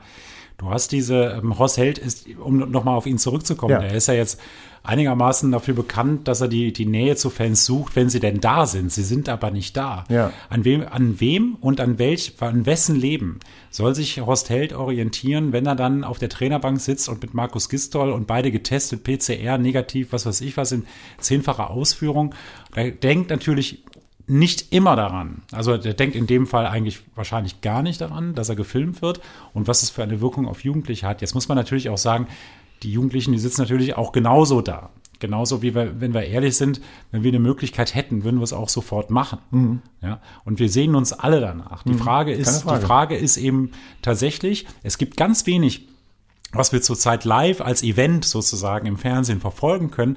Und es bemühen sich natürlich alles um alle um um um Überhygiene Korrektheit. Der Fußball tut es zuweilen nicht und es ist, es, ist so, dass, dass, die, dass die Ersatzbank, also die Trainerbank geräumt wurde von, von Ersatzspielern. Die sitzen halt auf der Tribüne oben mit Maske. Wenn sie Glück haben, haben sie vom Physio noch ein Getränk mitbekommen, äh, auf ungefähr 10 Meter Abstand. Und die Trainer sitzen unten äh, eng nebeneinander und gucken alle auf einen Tablet, Ja. um halt die Szene, äh, wie Ja. äh, war wirklich Morojas Hacke im Abseits oder nicht. Ja. Die gucken sich das alle an und sitzen nicht nur nebeneinander, sondern halten, also sie sitzen Nase an Nase von diesem Tablet. Und die denken in dem Augenblick ihrer, ihrer der Ausführung ihrer Arbeit nicht daran. Ich würde Ihnen das jetzt nicht zum Vorwurf machen, weil die halt jetzt in, in dem Fall wirklich so beschäftigt sind, dass sie, dass sie da on fire sind und dass sie. Mhm. das dann machen. Das verstehen wir alle. Aber natürlich ähm, muss es dann muss es dann irgendjemanden geben, der mal sagt, Uwe, so wie du, Leute, so, so funktioniert das nicht in der Vorbildfunktion. Das ist schon richtig. Ich habe da noch gar nicht drüber nachgedacht. Ich habe jetzt das erste Mal tatsächlich äh, so einen Vorwurf gehört. Könnt ihr euch, könnt ihr euch noch daran erinnern, ganz am Anfang, als nach Corona wieder gespielt wurde, ne? es wurde ja unterbrochen und dann wurde wieder gespielt und dann hieß es, okay, ähm, die, die Spieler äh, sollen sich möglichst nach dem äh, Torjubel nicht freuen, was ja schwer genug ist, aber da wurde das sozusagen alles eingehalten, da wurden ja auch schon Tests gemacht und all sowas irgendwie und da wurde, ne, äh, aber da hieß es bitte nur äh, Fistbump irgendwie und nicht Herzeln und umarmen, das ist ja völlig weg. Also sobald die Spieler, die in der Dusche nicht sich so lange den Schniedel waschen sollen, wie sie es sonst machen, sondern einfach kurz mit der ganzen Geschichte sein, äh, Dieses Kurz, was meinst du damit? äh, die Dauer. Und Okay. äh, sich am besten noch vorher und hinterher desinfizieren nach dem Duschen. Äh, und die überall, sobald sie verschwunden sind, im Tunnel, es gibt Regeln für Abstand im Tunnel in diesem Hygienekonzept, ähm, das alles machen sollen. Auch Auf dem Platz benehmen sie sich dann ganz normal, äh, umarmen sich, küssen sich, machen alles. Das war ja vor einem Jahr noch strengstens verboten. Jetzt ist das für alles okay, ne, auf dem Platz. Ja, ja. das bringe ich nicht zusammen, Sieht ehrlich. ein bisschen befremdlich aus, finde ich auch tatsächlich. Ähm, ist äh, dann, glaube ich, aber auch kaum zu verhindern. Ich meine, äh, Thema, was wir vorhin schon hatten im Zusammenhang mit dem VAR, ne? Äh, ist halt, du schießt ein Tor, da, da fällt eine Last ab, da, da ist eine Befreiung da, da ist eine Freude da, da ist einfach. Ich glaube, dann fällst du in diese alten äh, Gewohnheiten, äh, in diese menschlichen, allzu menschlichen Gewohnheiten tatsächlich Du zurück. bist in der Versicherung. Du hast gerade einem 90-Jährigen einen 20, eine 20-jährige Versicherung angedreht. Von dir fällt eine Last ab. Ja. Du willst auf deine Versicherungskollegen zugehen. Du möchtest sie umhaben. So ist du es. möchtest mit ihnen Laola machen. Ja. Darfst du aber nicht. Eine sehr authentische äh, Beschreibung des. Absolut. des- des ich war mal in der. Sparkasse. Äh, da hat sich einer unglaublich gefreut, weil einer, einer, ich glaube, 88-jährigen Frau einen 10-jährigen Sparvertrag angedreht hat. ja, der sollte sich verschämen. Also er fand das super. Ja, er es fand das war super, letztendlich auch eine Leistung, aber natürlich sollte er sich verschämen, ist ja keine Frage. Hm. Aber trotzdem, die dürfen das natürlich nicht. Also ne, die sind ja jetzt demnächst auch getestet alle. Also die müssen alle getestet sein. Trotzdem dürfen die nur mit, zu zweit im Büro sein oder sowas und die dürfen sich überhaupt nicht berühren. Die dürfen nicht mal zusammen essen. Ne? Und die äh, Kicker dürfen sich in den Armen liegen. Dürfen auch nicht zusammen essen, steht im Hygienekonzept drin. Aber sie dürfen sich küssen. Auf dem Platz. Aber dann nicht mehr. Und im Bus müssen sie wieder eine Maske tragen und mit Abstand sitzen. In zwei oder drei Bussen. Verstehe ich nicht. Ja, ich merke, Uwe, du bist ja was ganz Großem auf der Spur. Nein, bin ich nicht, aber ich, ich, ich kapiere das einfach nicht. Ich frage mich immer, warum die das dürfen und alle Leute nicht. Also, Ja, ich finde das, ich finde das übrigens schön, dass du dir darüber so viel Gedanken machst. Ich freue mich einfach nur, dass Fußball ist. Also ich bin tatsächlich einfach Fechter von Fußballspielen, trotz der, der Probleme, die wir hier gerade haben, weil Ja, es ist einfach auch so eine, so eine, so eine Ablenkung. Ich meine, wie viel, wie viel Ablenkung hast du sonst noch so in deinem Leben? Also es hält sich so in Grenzen, ne? keine Frage. Ja. Der, wichtig steht in Punkt 28 in diesem Oh Gott, jetzt kommt Punkt In, 28. ja, in dem Hygienekonzept. Der Profifußball und seine Pro Protagonisten haben eine Vorbildfunktion. Wir bitten dringend um vorbildliches Verhalten bezüglich der Hygiene- und Isolierungsmaßnahmen außerhalb des Spielfeldes. Punkt 29. Alle Maßnahmen der Hygiene und Isolierung dienen dazu, dass auf dem Spielfeld keine weiteren Maßnahmen notwendig sind und 22 Spieler und vier Schiedsrichter ohne respiratorische Infektionen aktiv sind. Siehst du? Dann hast du doch alles, alles erklärt. Das ist übrigens der letzte Punkt. Das ist der einzige Punkt, der darauf eingeht, dass die Spieler auf dem Platz machen können, was sie wollen. Was ich wissen will, jetzt noch unbedingt, wie bringt Kiel oder vielleicht eine andere Mannschaft oder Kiel muss nochmal in Quarantäne, wie bringen die die Saison zu Ende? Die haben jetzt schon ein Problem mit zwei Nachholspielen, die noch ausstehen. Eins Jahr gegen 96, was jetzt wieder verschoben ist. Äh, noch ein zweites, dann haben die auch noch den DFB-Pokal. Ja, das ist aber auch selber schuld, ne? DFB-Pokal. Überhaupt keine Frage. Aber was passiert, wenn die am 33. oder 34. Spieltag immer noch nicht alle Spiele gespielt haben, weil es einfach im Terminplan eng wird? Was passiert dann? Dann wird der Terminplan da hinten rausgeschoben. Also ich glaube ganz, ganz sicher, dass die Saison nicht abgebrochen wird, es sei denn, es passiert jetzt wirklich bei der Hälfte der Mannschaften nochmal äh, äh, noch ähnliches. Aber ähm, man kann alle drei Tage Fußball spielen. Mhm. Das geht schon. Das ist dann halt ein anderer, ein anderer Fußball. Und dann steigt man nicht auf als Kiel. Das ist schade. Aber das ist in dieser Zeit so, das muss man dann in Kauf nehmen. Das ist das Risiko, was man von vornherein in Kauf genommen hat. Und ich habe auch vor einem Jahr, die, die, Dresdner, die taten mir so ein bisschen leid, ja, aber äh, und dass sie sich selber aufgeregt haben und gesagt haben, wir sind nur wegen Corona abgestiegen. Ich würde sogar sagen, ja, die sind wegen Corona abgestiegen. Mhm. Aber sie sind abgestiegen. Und, ja. ähm, und das ist dann leider so. An, die Alternative wäre gewesen, die spielen gar nicht. Würde man den FC Bayern in Quarantäne stecken? Ich glaube mittlerweile nein. Ich glaube mittlerweile, dass es unmöglich ist, den FC Bayern, wir haben ja eben über die Bundesliga gesprochen, dass da eigentlich, ähm, ich kann mich an keine Mannschaft erinnern, die wegen äh, positiver Corona-Fälle in Quarantäne musste. Das wird offenbar als relevanter ähm, angesehen, weil die vielleicht mehr Geld verdienen, mehr Geld bewegen. Aber wenn die positiv, also der, kein, keine Mannschaft hat äh, seit Anfang der Pandemie, glaube ich, mehr positive Fälle gehabt in der Bundesliga hm. als der FC Bayern. Ähm, äh, man, man fliegt dann lieber Thomas Müller mit einer eigenen Maschine irgendwie zurück aus, aus den Emiraten oder so. Aber wenn jetzt meinetwegen fünf Spieler äh, positiv sind, nimmt man die einfach raus, spielt mit anderen Leuten, um einfach spielen zu können? Oder wie macht man das? Wenn die Argumentation so ist, es waren genau die fünf, die ja. in der, ähm, die sich im Clubhaus an der Säbener Straße umgezogen haben und eben nicht in der Sauna dann äh, das Gesundheitsamt, ja, ja, klar, nachvollziehbar, mhm. dann, dann kann das auch so passieren, ja. Würde es 96 etwas ausmachen, wenn man ohne fünf der Spieler, die jetzt gegen Heidenheim auf dem Platz gestanden haben, spielen müsste, äh, auskommen müsste, weil die Corona, keiner will das, aber weil die irgendwie nicht spielen können wegen Quarantäne? Würde das helfen oder schaden? Das würde sicherlich helfen.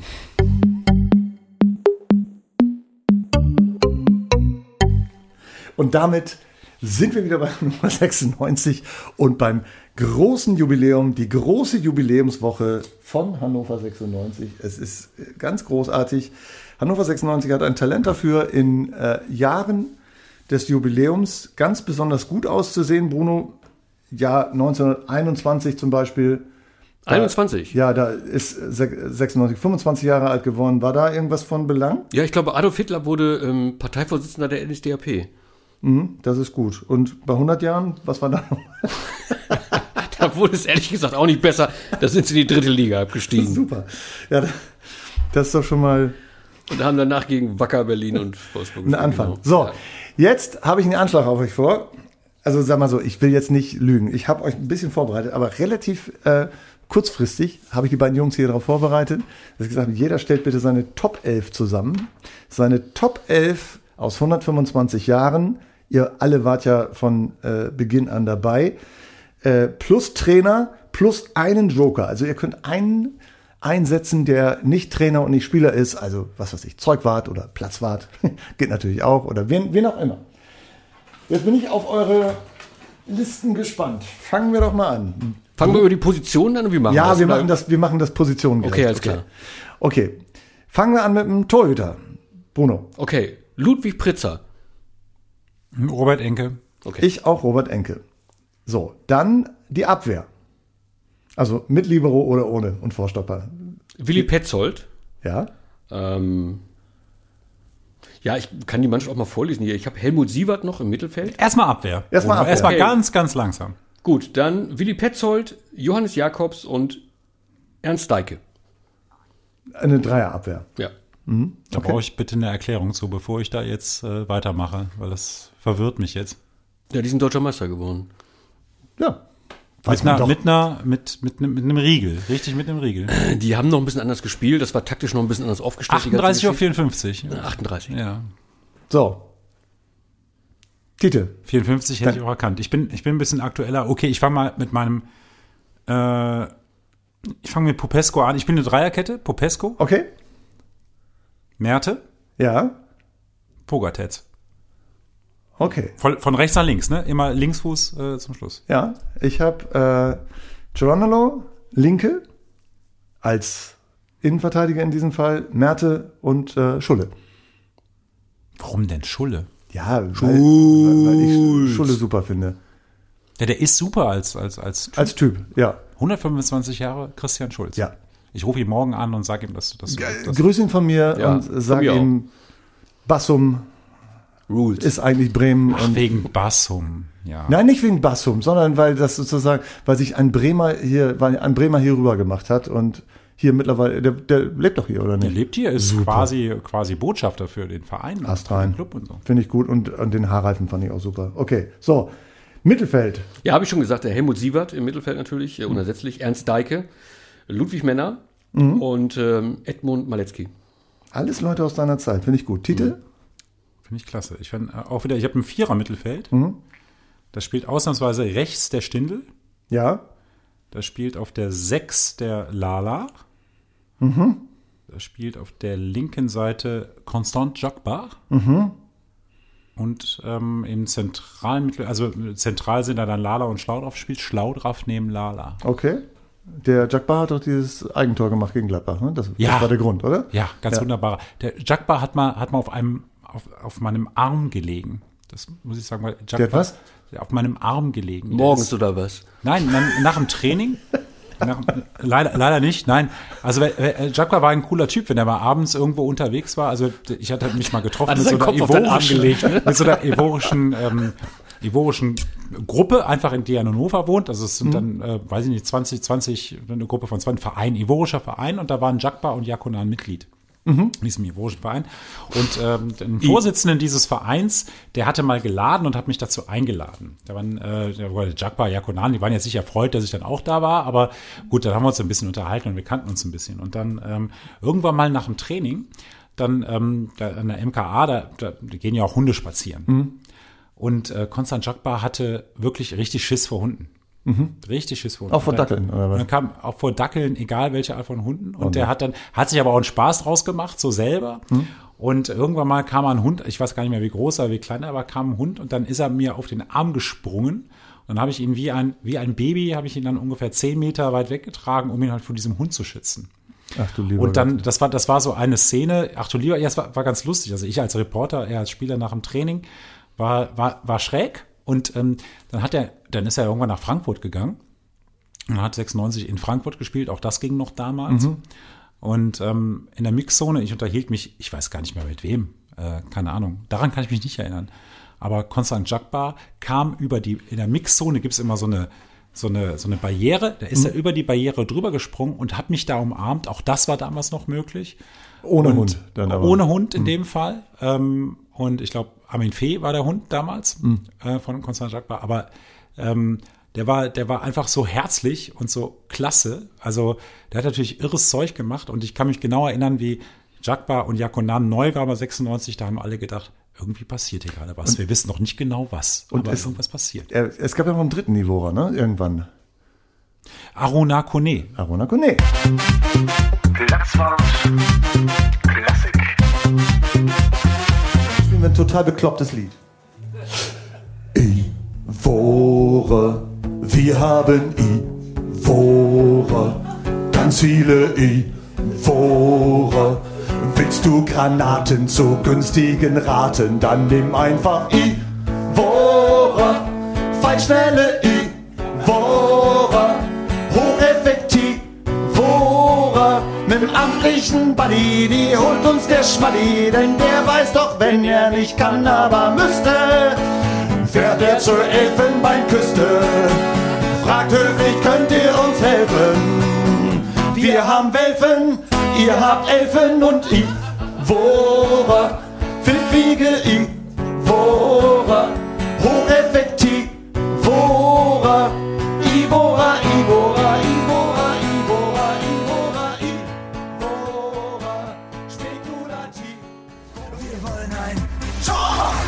großer Auftritt für den kleinen Mann. Die Idee Jakonan. Oh, oh, oh. Elf, mit der man nur gewinnen kann. Die Diakonen. Oh, oh, oh,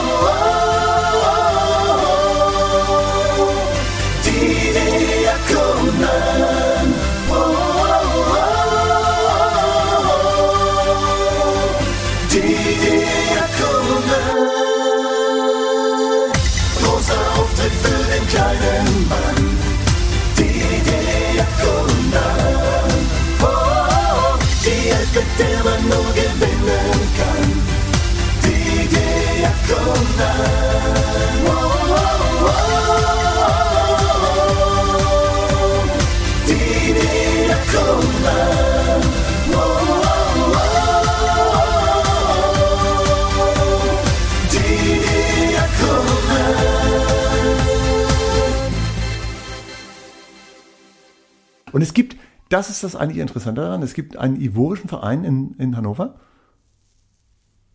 Das weiß ich jetzt nicht. Hast du doch gerade gesagt, oder nicht? Nein, ach so, ach so, ein Kulturverein. Ja, das ein- geht damals Fußballverein. Ja, ein- Nein, es gibt einen Kulturverein, einen ivorischen Kulturverein. Jetzt frag mich nicht, wie der heißt, aber es gibt einen ivorischen Kulturverein. Wusste ich auch nicht. Was gab's denn zu essen? Buh. Bestimmt richtig gute Sachen, oder? Ja, es war, also es, ich weiß nicht mehr, ich habe damals noch Fleisch gegessen, deswegen mag ich mich nicht daran erinnern. Aber es Okay. war, es war, es war so eine, so eine Brot, also so ein Brot und dann gab es halt irgendwie so Fleisch, so Chili-mäßig. Okay, dann bist du Bisschen aus, aus dem aus der Okay, also Fleisch- Jack bei linke Seite, ähm, ähm, Schlauder Flala habe ich gesagt, genau. Gut, mein, äh, mein Mittelfeld ist so ähnlich. Lala Stindl, ja. Äh, und dann habe ich äh, Schimak noch als Dreier Mittelfeld. Genau, kommen wir zum Sturm. Bruno. Ja, unvergessen Ludwig Pöhler, der Halbstürmer. Dann Erich Meng, Peter Ley und Richard Meng. Brüder, die beiden Mengs. Und ein Fußballer, der Pöhler heißt, besser geht's eigentlich nicht, oder? Das geht auf ihn zurück. Das ist ganz großartig. Okay, Titel? Sturm? Dreiersturm. Ja. Ich habe, ähm, ich fange fang ausnahmsweise mal im Zentrum an. Niklas Füllkrug. Rechte Seite Jakonan, linke Seite Moa Abdelau. Okay, ich habe Hans Siemensmeier, Chateau, natürlich als erfolgreichsten Zweitliga-Torschützen aller Zeiten. Und Jiri Steiner natürlich. Natürlich. Keine Frage. Okay, das ist unsere ja, 111. Wir haben zumindest zu dritt alle 125 Jahre so ziemlich abgedeckt, glaube ich. Also das hier, den Jahrgang 38 haben wir komplett abgedeckt. Ähm, genau. Und dann alles dazwischen mit Chateau und. Das heißt, wir haben zumindest Fülle. Spieler dabei, die zu, im Gründungsjahr schon da waren, oder? Ja, so Nee, nee, ja, nee, ganz. 38, dann wären die über 40 gewesen. Das so alt waren sie dann damals doch nicht. Das waren alles junge Kerle, Ja. die da gespielt haben. Ach, das ist eine ganz, ganz im Ernst, das ist jetzt eine total tragische Geschichte, wenn du die Geschichten dieser Spieler anguckst, natürlich. Ne? Also 38, vollkommene, äh, alles schon auf Krieg gedreht. Ja. Und die Mengs waren tatsächlich eine, das waren, eine, waren vier Brüder. Davon haben zwei dann im Finale gespielt. Die haben ja zwei Finals damals gegen Schalke gespielt. Und äh, das, die haben in, in identischer Besetzung das erste Finale 3-3 und das zweite tatsächlich dann 4-3 in der Verlängerung gewonnen. Identische Besetzung. Und ähm, es war eine Sensation damals tatsächlich, 38 für, für Hannover. Und ich finde, die Namen hat natürlich keiner mehr präsent. Es gibt, es gibt einen Enkel von dem, von dem Menk da, der, der noch durch die Gegend läuft. Interessant in dem Fall ist natürlich auch, wie der Kreis sich schließt, weil äh, bevor Hannover 96 die deutsche Meisterschaft 38 holte, waren die Schalker ja Serienmeister. Ne? Genau. Ne? Die Davor, waren eigentlich gesetzt und die waren auf 38 gesetzt und ja, das war tatsächlich 33 so. waren sie auch gesetzt, da waren sie auch im Finale, aber haben verloren gegen, Düsseldorf. richtig. Es ist lustig, weil äh, dann, als sie, als sie in den 50er Jahren so gut waren, äh, da war ja ein, eigentlich eine andere Mannschaft total angesagt irgendwie. Da war Kaiserslautern aber super angesagt und plötzlich grätscht Hannover da wieder rein, ne? Irgendwie als, als nicht Underdog, aber schon als Mannschaft. Ja, als deutlicher Außenseiter damals. Ne? Du Absolut. bist gegen die Walter, gegen die Walter-Brüder hast du da gespielt. Ja. Die haben 38 gegen Kuzorra haben sie, mussten sie antreten. Natürlich waren sie in Berlin einfach. Es war übrigens die größte Ansammlung beim zweiten, beim, beim zweiten Spiel dann, ne? Ähm, was irgendwie die, die größte Ansammlung von Hannoveranern, die es je in Berlin gegeben hat. Ne? 20.000 Menschen sollen da im Stadion gesessen gewesen sein. Aus Hannover. War irre. Und, und womit wir bei, äh, beim Pokalfinale 92 auch sind. da waren auch letztendlich- 20.000 Leute, da wahrscheinlich mehr, ja. Da waren es wahrscheinlich ähnlich viele und äh, ich kann mich noch gut daran erinnern, dass, ähm, dass in Hannover Marius Müller-Westernhagen spielte im Stadion Ähm, und damals hatten ein paar Leute vielleicht einen Weltempfänger irgendwie dabei, aber es waren ja auch nicht alle Leute, die im Stadion waren, äh, beim Konzert Fußballfans. Aber natürlich waren schon einige dabei und äh, so hatte Marius Müller-Westernhagen diese Nachricht wirklich exklusiv, als er dann irgendwann mit einem Zettel auf die Bühne kam und sagte, irgendwie, wenn ich das hier gleich sage, hebt hier das Dach ab. Und da wussten immer noch nicht alle, was gemeint war, weil alle eben noch nicht so nachrichtenmäßig so drauf waren. Und äh, dann hat er erzählt, dass 96 gerade Pokalsieger geworden ist. Das, und da war das Dach wirklich was weg. Das war schon, das war ein Gänsehautmoment. Das war besonders, ja. Wir waren ja alle 38 nicht dabei, aber Hannover muss auf den Beinen gewesen sein, als sie dann zurückkamen. Ja. Und äh, 54 natürlich auch. Also ich habe jetzt einfach mal die Truppe von 38 da zusammengestellt, weil ich denke, auch mal an diese Leute erinnern, die damals für, für gar kein Geld tatsächlich einfach nur für den Fußball Unbedingt. viel Spaß äh, sehr viel gegeben haben. Unbedingt. 92, äh, um jetzt nochmal einen Schritt nach vorne zu machen, äh, stand ja Michael Lokowski als äh, Trainer. Moment, wir müssen ganz kurz, wir müssen eine Sache noch machen. Die eine Trainer Sache, und die Joker müssen wir wir machen, müssen, Ne? wir müssen die Joker machen. Genau, die Trainer und die Joker. Und dann kommen wir auf Michael Lokowski zu sprechen. Vielleicht hat den ja einer dabei. Was ist euer Trainer? Boah, Trainer. Viele Bruno? Ja. Am Ende ist ähm, tatsächlich Ewald Lien, der mich am meisten beeindruckt hat hier. Tite? Jetzt die Frage, gehst du nach Sympathie oder nach, nach Erfolg? Oder Naja, es ist deine Top ist 11. Wie auch immer du das, das kannst du dir aussuchen. Da. Guck, ich gucke mir mal eben meine, meine Elf kurz an. Die, die- also diese, diese Elf müsste von André Breitenreiter trainiert werden. Okay. Und ich würde tatsächlich Ralf Rangnick nehmen, ähm, der die damals, der hatte natürlich auch eine geile Mannschaft, aber der die damals irgendwie wieder in die Bundesliga geführt hat, das war dann schon echt eine Befreiung nach so vielen Jahren der Dunkelheit in der dritten Liga sogar. Aber lasst uns trotzdem einmal auf Michael Lokowski zu sprechen bekommen. Geiler Typ, oder? Auf jeden Fall eine echte Nummer. Also wirklich ähm, einfach Individualist, der ist, der ist super. Also der hat Hannover damals sehr gut getan in dieser kurzen Zeit, die er jetzt äh, bei uns dann war. Und auch heute noch, glaube ich, einfach ein cooler Typ. Der ist ja immer noch, äh, ähm, da hilft der 96 Fußballschule auch immer noch so ein bisschen als Trainer. Also der, Also ich meine, er arbeitet bei St. Pauli tatsächlich in diesem Sozialprojekt. ja, ja, ja, Ja, aber, aber äh, der ist, St. Pauli hat auch so eine Fußballschule. Also die haben, die haben ein sehr gutes, das haben sie mit 96 tatsächlich gemeinsam, ein sehr gutes Konzept für Kinderfußball. Und äh, ich glaube, Lokowski ist auch in beiden irgendwie ähm, aktiv als Trainer noch. Er hat gerade in einem Interview mit Jonas Freier gesagt, ähm, dass ihm manche Eltern, als er mal Jugendliche betreut hat, unglaublich auf den Sack gegangen seien, besonders die Mütter, weil die immer ihm reingeredet haben und immer wollten, dass ihre Jungs spielen, auch wenn die überhaupt nicht gegen den Ball treten können, vernünftig. Ähm, ich glaube, das ist echt aus dem Leben gegriffen, oder? hörte sich auf jeden Fall so an, kann, deckt sich auch mit meinen Erfahrungen, dass die Väter dann irgendwann tatsächlich auch sehen, pff, ja, das reicht halt nicht für irgendwas, ne, ähm, bei dem Jungen. Aber die Mütter wollen natürlich, äh, sehen nur das, das, das Gute, das Große in ihrem Jungen, die wollen den dann zum Weltstar machen. Und klar. Titel. Ja, Stimmt das? Ja, ich hatte tatsächlich eine, eine Mutter kam tatsächlich vor einem Spiel zu mir. Ich hatte, die, die Spieler liefen auf und das fällt ja relativ äh, schnell auf, wenn, wenn jemand Torhüter spielt. Der hat ja schon mal ein anderes Trikot an. Und äh, die Mutter war entsetzt, dass, dass ihr Sohn jetzt im Tor spielen sollte. Der sei doch so ein guter Stürmer und äh, stand dann vor mir. Ich war, gerade auf dem Weg, die, die, die Mannschaft hatte sich warm gemacht, war, war gerade auf dem Weg zur Mitte, wollte dann irgendwie einen Schiedsrichter begrüßen und als Trainer so. Du redest jetzt in deiner Funktion als Trainer. Genau, also als Trainer und dann äh, stand die Mutter vor mir und äh, sagte immer, immer wenn ein wichtiges Spiel ist, muss mein Sohn ins Tor, immer wenn es gegen die schweren Gegner geht, muss mein Sohn ins Tor. Da habe ich gesagt, das ist jetzt erstens jetzt nicht ein schwerer Gegner für uns. Also wir werden das Spiel heute gewinnen, auch wenn dein Sohn nicht im Tor wäre. Aber er ist im, Ton halt, im Tor halt gut und er kann im Tor halt äh, viele Dinge, die andere Torhüter nicht können. Und das möchte ich heute gerne von ihm sehen. Da, da freue ich mich auch schon drauf. Und, ähm, und sie sagte, ihr Sohn würde nie wieder im Tor spielen und würde jetzt ihrem Sohn sagen, er soll aus dem Tor rausgehen. Der, Tor hat sein, der, der Torwart hat seine Mutter aber überzeugt, dass er jetzt doch gerne im Tor spielen würde, weil er hätte nämlich auch Bock, jetzt im Tor zu stehen.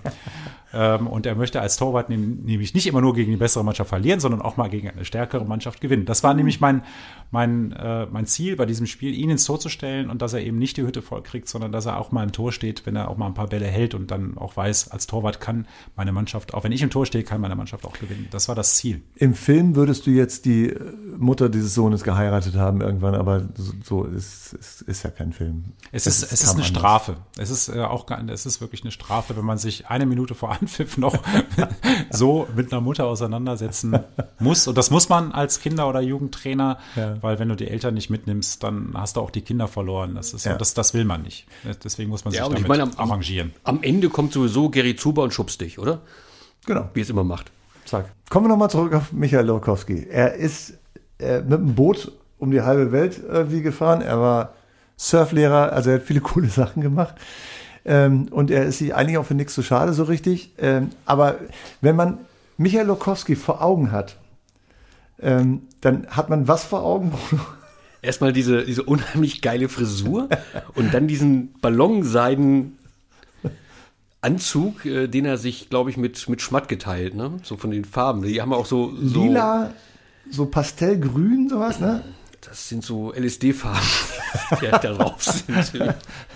Das trug man damals so. Tita, hast du auch mal so ein, so ein Ballonseiden? Ballonseide, nein. Ja? Nein, nein. Ich war damals glücklicherweise fast noch nicht erwachsen und habe da schon erkannt, dass, dass, das, dass das nicht geht. Also äh, Chemie-Look war immer irgendwie so ein bisschen weiter, wei älter als ich, Ja.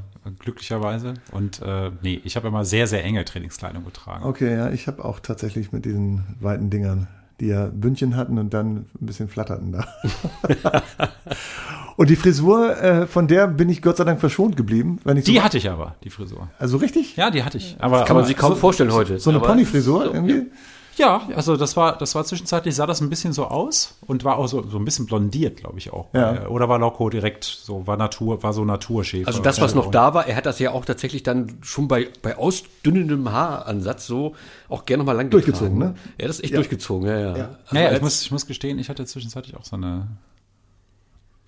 War das eine Vokuhila, kann man, glaube ich. Ja, ja, schon. absolut. Schon, ja, ja, ja. Also eigentlich so klassisch fast. Ja. Wir haben was rausgesucht zum Thema Frisuren, weil das heute gar nicht mehr geht, so eine Frisur. Heute geht das ganz anders und aus unserer Reihe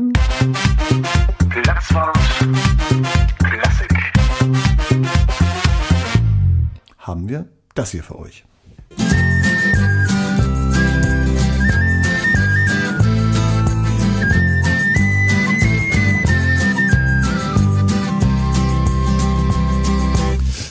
Früher war der Fußball schön, die Spieler hat sonst nichts geschert. Das Spiel gepflegt, die Haare Welt, heute ist es umgekehrt.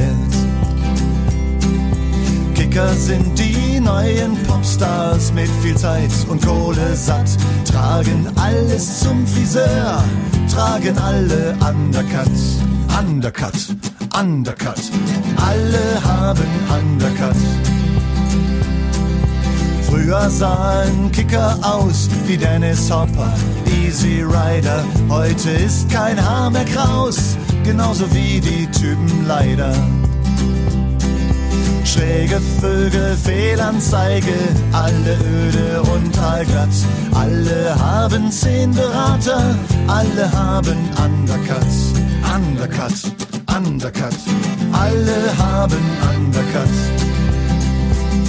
Günther Netzer wäre das nicht passiert. Günther hatte langes Haar. Günther hätte sich nur im Gesicht rasiert. Günther Netzer, Superstar.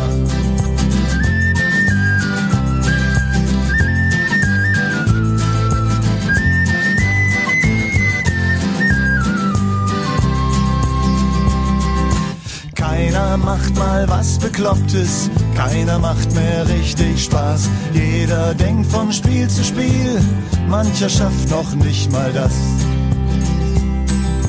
Lewandowski wollte blond sein, Angebot mit viel Rabatt, sah dann eher gräulich aus, wie Gandalf nur mit Undercut. Undercut, Undercut, alle haben Undercut. Alle wollen unters Messer und als Service integriert haben die Friseure gleich die Flausen aus dem Kopf rasiert. Keiner sieht bei 96 aus wie Martin Andermatt. Jeder, der noch Haare hat, trägt natürlich Undercut. Undercut, Undercut. Alle haben Undercut. Günther Netzer wär das nicht passiert. Günther hatte langes Haar. Günther hätte sich nur im Gesicht rasiert. Günther Netzer, Superstar.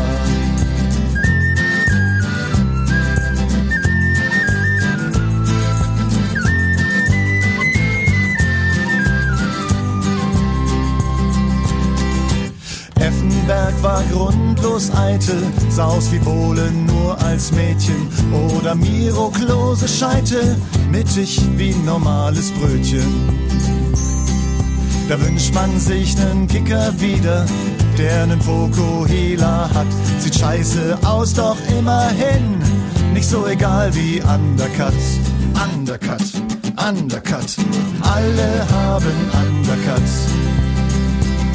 Günther Netzer wär das nicht passiert. Günther hatte langes Haar.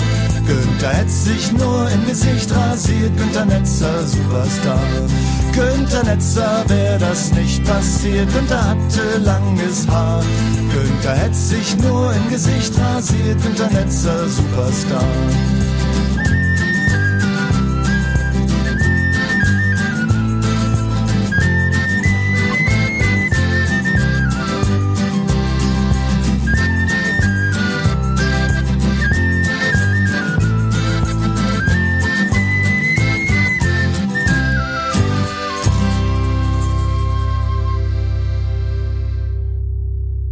Ja, Günther Netzer wäre das nicht passiert.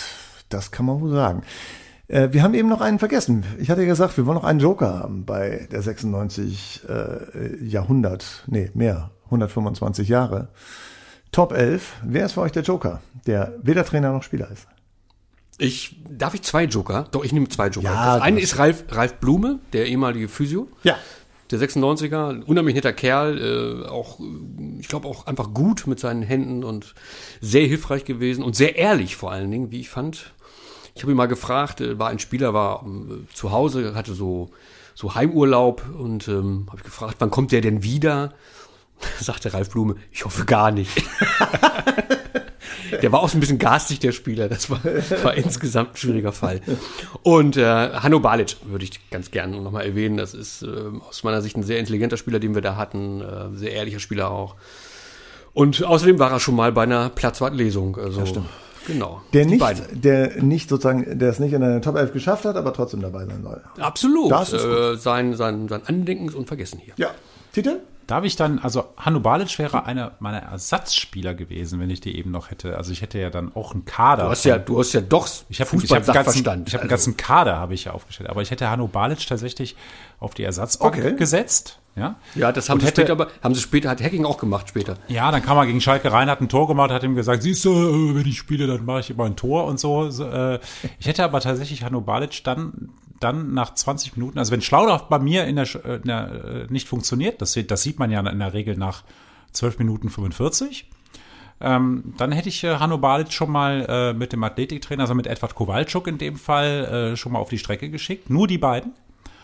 Und dann hätten die beiden ein paar Übungen gemacht und so weiter und der, der Schlaudorf hätte dann irgendwie Angst gekriegt und dann hätte ich ihm noch mal zehn Minuten gegeben. Und wenn Schlaudorf bis dahin äh, kein Tor gemacht hat oder kein Elfmeter oder kein Volley-Schuss und kein Tor des Monats erzielt hätte, dann hätte ich ähm, Hanno Balic wieder zurückgerufen und hätte dann Sergio Pinto gebracht.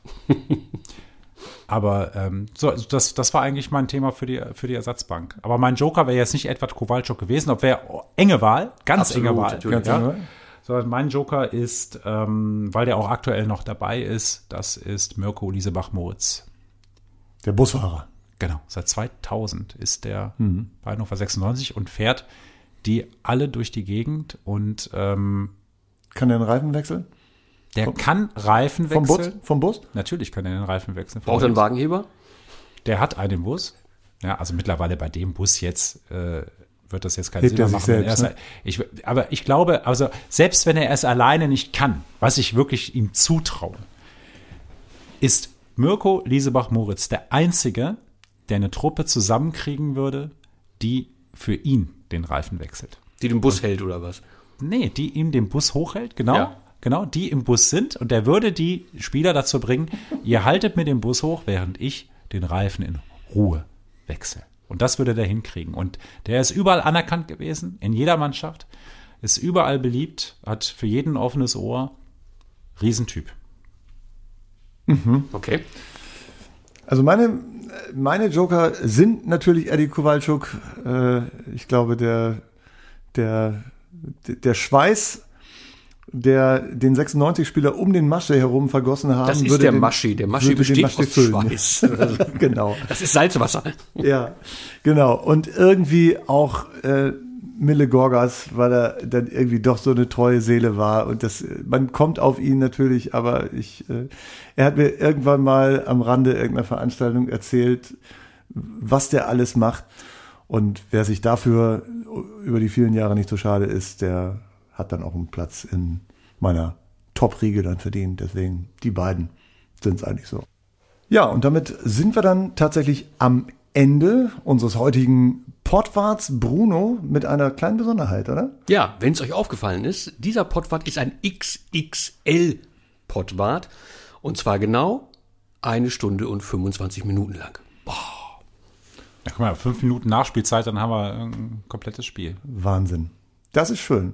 Wir sind wieder da in zwei Wochen und freuen uns auf euch. Es bedanken sich Bruno, Tite und der Uwe und sagen Tschüss, bis zum nächsten Mal. Alles klar, reingehauen, Jungs. Macht's gut.